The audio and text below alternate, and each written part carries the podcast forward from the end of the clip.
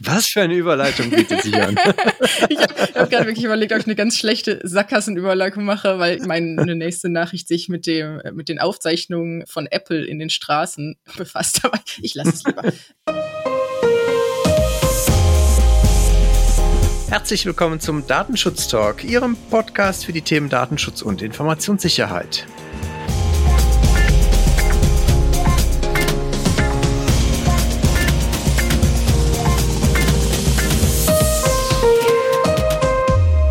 Heute ist Freitag, der 30. Juli 2021. Wie gewohnt schauen wir wieder zurück auf die Woche, was in der Datenschutzwelt so passiert ist. Mein Name ist Heiko Gossen. Und mein Name ist Laura Droschinski. Hallo Laura, wir schauen wieder gemeinsam zurück. Das freut mich sehr. Mich auch. Vielen Dank. Und bevor wir das aber tun, oder beziehungsweise vielleicht ist es ja eigentlich, eigentlich ist es auch schon Teil von unserem Rückblick, weil wir haben diese Woche, wie letzte Woche angekündigt, natürlich die Aufzeichnung unseres Webinars auch online geschaltet. Auf YouTube ist das jetzt verfügbar. Wir werden den Link natürlich auch in die Show Notes packen. Wir haben aber auch diese Woche beschlossen, dass wir das nochmal als Folge hier, als Episode in unserem Podcast Anfang nächster Woche auch freischalten werden. Dann natürlich nur die Audiospur, ist klar aber nichtsdestotrotz vielleicht für den einen oder anderen, der das dann eher lieber vielleicht mal auf dem Weg zur Arbeit oder so hört, dann doch ganz praktisch. Und wer dann feststellt, doch noch irgendwas sehen zu wollen von den Folien, der hat natürlich immer noch die Möglichkeit, dann auch auf YouTube nachzuschauen. Und damit genug der Vorrede, Laura. Ich gebe mal direkt an dich weiter. Ja, genau. Wir haben ja heute schon festgestellt, es scheint im Datenschutzbereich so ein bisschen das Sommerloch angekommen zu sein. Aber nichtsdestotrotz haben wir doch ein paar interessante Nachrichten heute mitgebracht. Und ich starte direkt mit einem, ja, eventuellen Datenleak bei Clubhouse. Ist ja in Vergangenheit schon ein sehr bekannter Social Media Dienst oder als bekannter Social Media Dienst ja immer wieder in der datenschutzrechtlichen Kritik gewesen. Man hat hier die Möglichkeit, Audio-Chaträume zu eröffnen und dort dran teilzunehmen. Und Clubhouse war ja auch leider auch bereits schon im Frühjahr diesen Jahres äh, von einer Datenpanne betroffen. Und jetzt ist bekannt geworden durch einen Schweizer Sicherheitsforscher, der einen Screenshot im, eines Darknet-Forums geteilt hat bei Twitter, dass hier wohl 3,8 Milliarden Telefonnummern von Clubhouse-Nutzern zum Kauf angeboten werden. Also hier soll es am 4. September eine Privatauktion geben. Und äh, ja, exklusiv können hier diese Datensätze erworben werden. Es sollen wohl, äh, wie gesagt, die Telefonnummern von Clubhouse-Nutzern sein. Das Programm stand ja auch immer wieder in der Kritik, da diese App ja Kontaktbücher im Handy abgleicht und somit auch ja, sämtliche Telefonnummern an Servers, Server des Unternehmens weiterspielt. Und es daher sich auch nicht nur auf Clubhouse-Nutzer beschränken kann, sondern halt natürlich auch auf deren Kontakte, die gar nicht ja, Mitglied in diesem erlesenen Kreis von Nutzern sind. Clubhouse hat sich zwischenzeitlich schon zu dem ja, etwaigen Datenleak geäußert und sie dementieren es. Also für sie ist klar, dass es keinen Datenleak gab. Und sie haben doch eher Bots im Verdacht, dass diese ja auch Milliarden Telefonnummern zufällig generieren und sie daher davon ausgehen, dass es sich hier nur um einen mathematischen Zufall handelt. Ja, weil es hier ein Abgleich zu der Plattform wohl nicht möglich sei. Ja, kann sich, denke ich mal, jeder sein eigenes Bild von machen. Sie haben nur noch mal unterstrichen, dass doch Datenschutz und Sicherheit bei denen von größter Bedeutung sind und ja auch keine Cookies verwendet werden und auch keine persönlichen Daten an Dritte verkauft werden. Naja, hoffen wir mal, dass sich das nicht bewahrheitet und dass es sich wirklich nur um einen ganz großen mathematischen Zufall handelt. Das äh, hoffen wir mal. 3,8 Milliarden ist ja nicht gerade wenig. Auf der anderen Seite, wenn es dann in Anführungszeichen nur die Telefonnummern sind, dann ist die Frage, was ist es wirklich wert bei 3,8 Milliarden? Wenn nicht die tatsächlich ja auch, und das machen ja auch Callcenter heutzutage, die zum Beispiel Befragungen machen ähm, oder haben es früher zumindest gemacht, dann auch wirklich Telefonnummern ausprobiert. Also ja, es ist die Frage, was macht man mit nur einer Telefonnummer? Mal sehen. Etwas weiter sind einige Aufsichtsbehörden in Europa schon bei den Ermittlungen von bestimmten Tatbeständen. Und zwar habe ich heute mal wieder Bußgelder mitgebracht. Drei Stück. Das erste, was ich habe, ist in den Niederlanden und zwar gegen die Firma ByteDance, die ja, wie viele unserer Zuhörer sicherlich wissen, hinter dem TikTok-Angebot stehen oder hinter der App TikTok und die müssen 750 oder sollen 750.000 Euro in den Niederlanden bezahlen. Die niederländische Aufsichtsbehörde hat dieses Bußgeld vor allen Dingen verhängt, weil sie beanstandet haben, dass die Datenschutzinformationen nicht auf Niederländisch verfügbar sein oder gewesen sind. Letztes Jahr hat man dort schon gestartet mit diesen Ermittlungen.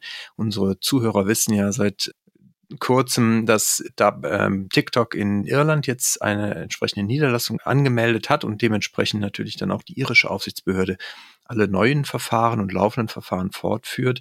Dieses Verfahren war wohl letztes Jahr soweit inhaltlich dann schon durchgeprüft und deswegen hat man jetzt in den Niederlanden dieses Bußgeld noch verhängt und hat halt auch gesagt, es sei gerade den zahlreichen jüngeren Anwendern nicht ausreichend klar geworden, wie die App personenbezogene Daten erhebt, verarbeitet und weiter nutzt.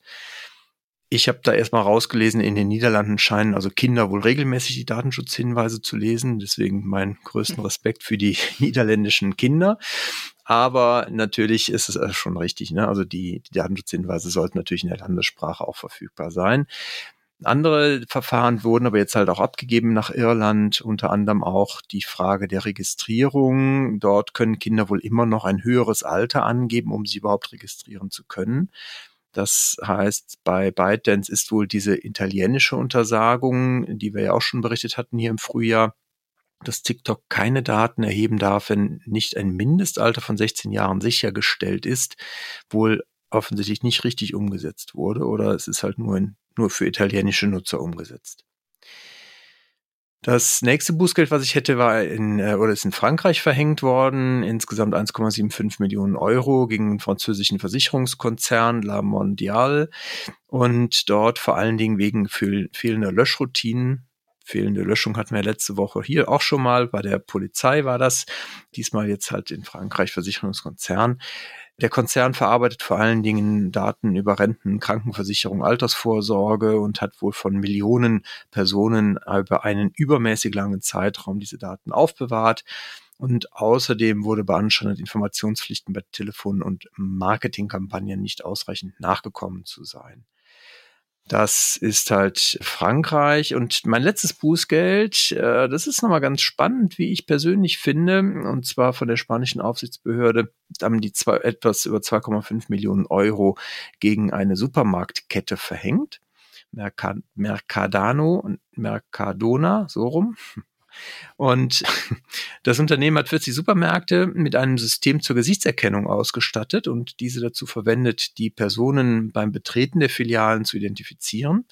Das System erfasst aber die Daten von allen, die reingekommen sind, also einschließlich Minderjähriger und auch der Mitarbeiter des Supermarktes. Man hat dort, wie gesagt, etwas über 2,5 Millionen Euro verhängt, aus verschiedensten Gründen und hat das auch aufgeschlüsselt. Deswegen finde ich es ganz spannend. Zum Beispiel die mangelnde Umsetzung der Informationspflichten hat man mit 100.000 Euro sanktioniert. Sehr, sehr interessant, äh, dass die Artikel 25 Absatz 1 Anforderungen, also Privacy by Design, nicht umgesetzt wurden. Das hat man mit etwa 500.000 Euro bepreist dass keine Datenschutzfolgenabschätzung durchgeführt wurde, war dann eher so das Schnäppchen, dass das äh, mit dabei gegeben wurde in Höhe von 50.000 Euro.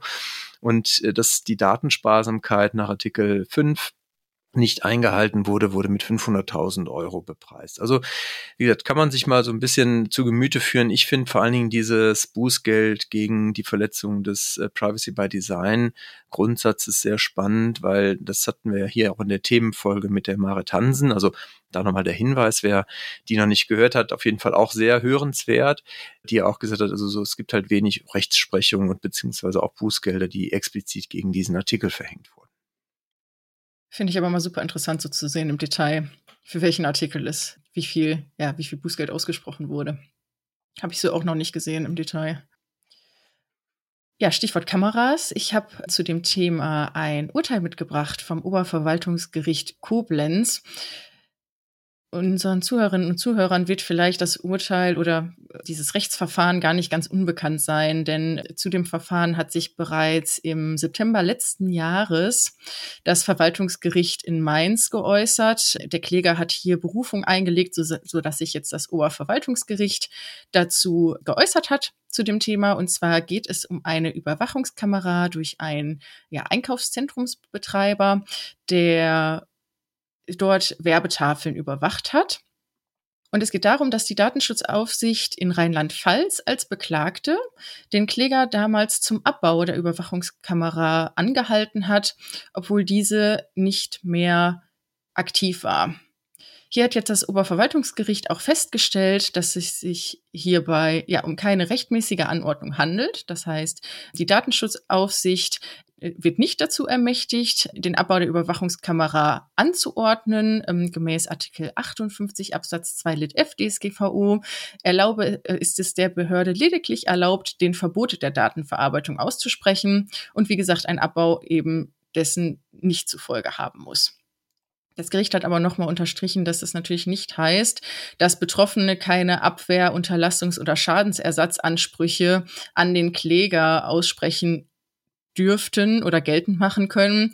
Denn ja, ähm, gegebenenfalls die Beeinträchtigung der allgemeinen Persönlichkeitsrechte des Einzelnen können hier noch bestehen und gegebenenfalls dann auch auf dem Zivilrechtsweg geltend gemacht werden. Also das zu dem Urteil aus Rheinland-Pfalz. Ja, ein, ein Thema finde ich äh, dieser Kameraattrappen immer wieder, wieder sehr spannend.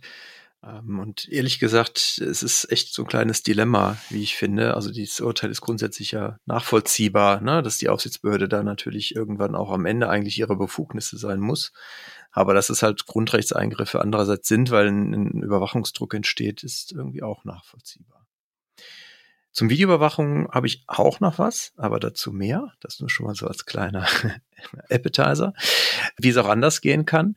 Ich hätte nämlich dann beim Stichwort Urteil nämlich auch noch eins, und zwar vom OLG Bremen. Das hat jetzt Mitte Juli entsprechend geurteilt, und zwar hat es einen Prozesshilfekostenantrag abgelehnt, beziehungsweise eine Ablehnung des zuständigen Landgerichts nochmal bestätigt.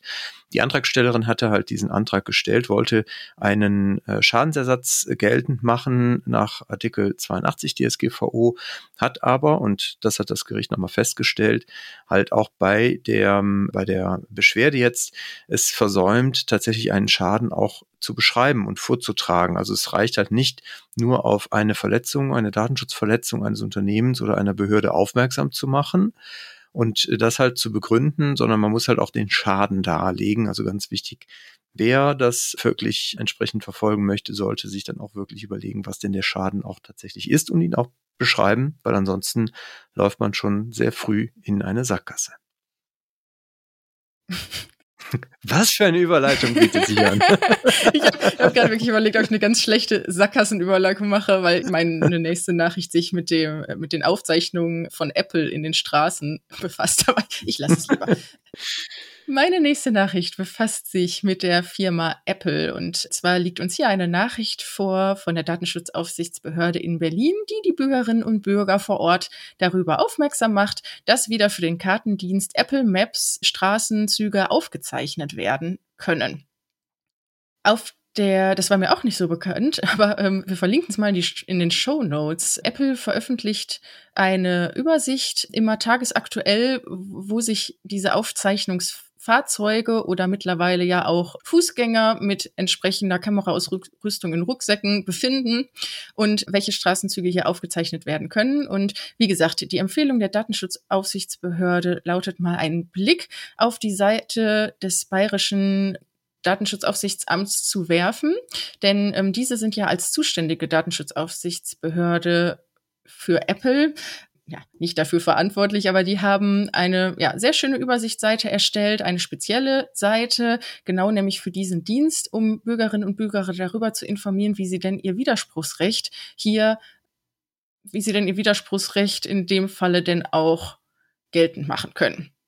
Also wer hier das Gefühl der Privatsphärenverletzung hat, nämlich wenn ja, wenn man selber vielleicht aufgezeichnet wird oder das eigene Haus, Grundstück oder auch das Autokennzeichen, kann jetzt schon seinem Widerspruch Ausdruck verleihen. Und auch obwohl die Daten noch nicht über das Internet abrufbar sind, gibt es hier die Möglichkeiten, einen Widerspruch an Apple zu adressieren. Wie gesagt, auch die Seite des LDR Bayern setzen wir gerne in die Show Notes, wer denn hier Interesse daran hat. Apple scheint wohl tatsächlich da sehr kooperativ oder zumindest mal proaktiv auf die Aufsichtsbehörden zugegangen zu sein, weil das tauchte auch im Datenschutzbericht aus Mecklenburg-Vorpommern auf, der jetzt veröffentlicht wurde. Das ist nämlich meine nächste Meldung. Da sind äh, natürlich wie immer viele Themen drin. Ich habe mal zwei, die ich ganz interessant fand, rausgegriffen. Und zwar zum einen geht Herr Müller, der Landesdatenschutzbeauftragte, unter anderem auch auf die Thematik der Zertifizierung ein, Artikel 43 äh, DSGVO, äh, 42 DSGVO und äh, 43 äh, vor allen Dingen halt die Frage der Anforderungen zur Akkreditierung. Da hat er festgestellt, dass halt diese zusätzlichen Anforderungen, die äh, zu definieren sind, im Berichtszeitraum, also letztes Jahr, dann zwischen den Aufsichtsbehörden und dem Europäischen Datenschutzausschuss auch erfolgreich abgestimmt werden konnten. Und dass das zweite in diesem Zusammenhang eine Vereinbarung getroffen wurde zwischen den Aufsichtsbehörden, sich untereinander beispielsweise auch um bestehende personelle Engpässe in Form einer Bereitstellung von Fachpersonal zu überbrücken. Also da ist also die Kooperation zwischen den Aufsichtsbehörden auch wohl weiter verbessert worden. Ein anderes Thema aus diesem Tätigkeitsbericht und deswegen eben mein, mein Hinweis auf die Videoüberwachung, wie es auch anders gehen kann, fand ich bemerkenswert, weil sich hier sehr positiv mal über eine Videoüberwachung geäußert wurde. Hintergrund ist, dass in einer jüdischen Gemeinde in Mecklenburg-Vorpommern eine Videoüberwachung entsprechend geplant war, zusammen mit dem Landeskriminalamt hat man wohl dort eine Interessenabwägung durchgeführt und Hintergrund war wohl, dass es sogar äh, ja, pro, prophylaktische bzw. verhindern sollte, die körperlichen äh, oder andersrum gesagt, es sollte die un körperliche Unversehrtheit der Betroffenen schützen, so nicht verhindern. Das wäre, wäre äh, unglücklich formuliert. Nein, es soll also die körperliche Unversehrtheit der Betroffenen unterstützen und, und sicherstellen. Und man hat sich halt seitens des LDI dort dann auch das angeschaut, war sehr angetan, hat gesagt, bereits das vorgelegte und den Anforderungen der Datenschutzgrundverordnung entsprechende Konzept zur Videoüberwachung war in diesem Sinne von äußerster Zurückhaltung geprägt und die Videoüberwachung auf das zwingend erforderliche Maß reduziert. Und hat dann abschließend nochmal die Professionalität und die außergewöhnliche Sensibilität im Umgang mit den Freiheitsrechten anderer äh, gelobt und ihr halt diese jüdische Gemeinde dann auch sehr positiv äh, ja, gewürdigt und gesagt, man war sehr beeindruckt und bewegt von dieser Betrachtung und Umsetzung. Also schon, schon sehr, sehr lobende Worte dann an dieser Stelle. Vielleicht, wie gesagt, mal ein kleiner Ansporn für das eine oder andere Unternehmen, vielleicht auch mal sehr positiv vielleicht im Tätigkeitsbericht auftauchen zu wollen. Also es gibt durchaus die Möglichkeit. Ja, wirklich schön. Mal was Angenehmes zu lesen da drin. Ja. Nicht immer nur das ganze Negative. Aber, ja, genau. Aber Laura, du hast mir äh, gesagt, du hast das gar nicht auf Seite des Landesbeauftragten gefunden, sondern an anderer Stelle. Genau. Erzähl uns mehr davon. Ja, also wir schauen immer im Zentralarchiv für die Tätigkeitsberichte der Bundes- und der Landesdatenschutzbeauftragten. Und hier gibt's jetzt auch einen neuen Service. Wie bekannt geworden ist, kann man sich jetzt hier direkt für einen Newsletter anmelden. Das heißt, man muss gar nicht mehr Seite für Seite der Landesdatenschutzbeauftragten screenen, sondern man hat hier, ja, normalerweise natürlich immer Zugriff auf, ich glaube mittlerweile habe ich gelesen, sind es schon 620 Berichte, die man hier, die hier zum Abruf bereitstehen. Aber wie gesagt, zukünftig gibt es hier auch ein Newsletter für Interessierte, dass man hier den Service in Anspruch nehmen kann, immer automatisch informiert zu werden, wenn dann ein neuer Tätigkeitsbericht veröffentlicht wird. Also auch das packe ich gerne in die Show Notes. Wer da Interesse dran hat, kann sich hier registrieren lassen. Oder natürlich hier bei uns in den Datenschutz-News, auch das ist klar. Von daher, aber wenn es mal schneller gehen muss, ist das auf jeden Fall eine gute Quelle, sehr gut. Naja, man muss schon sagen, wir sind schon die Schnelleren, weil wir haben die Zusammenfassung, ne? Das findest du da natürlich nicht. das stimmt. Aber wer dann mal einen kompletten Bericht lesen will und vor allen Dingen manchmal ist es ganz hilfreich, finde ich zumindest auch, wenn man eigene Sachverhalte zu bewerten hat im Unternehmen, mal zu schauen, was denn andere Aufsichtsbehörden oder Aufsichtsbehörden allgemein auch zu verschiedenen Sachverhalten, die ähnlich gelagert sind, schon geschrieben haben, hilft es doch sehr in der Durchführung der eigenen Bewertung und in der eigenen Meinungsbildung mitunter auch sehr. Von daher empfehlenswert, sich da zu registrieren und vor allen Dingen auch, wenn man halt mal recherchieren muss, da auch natürlich in den Tätigkeitsberichten nachzuschlagen. In diesem Sinne, Laura, dir ganz herzlichen Dank. Sehr gerne. Ihnen wünschen wir wie immer an dieser Stelle ein erholsames, angenehmes Wochenende. Wir hoffen, Sie bleiben uns weiterhin treu, uns äh, vor allen Dingen auch gewogen und dann würde ich mal sagen, auf bald. Bis bald.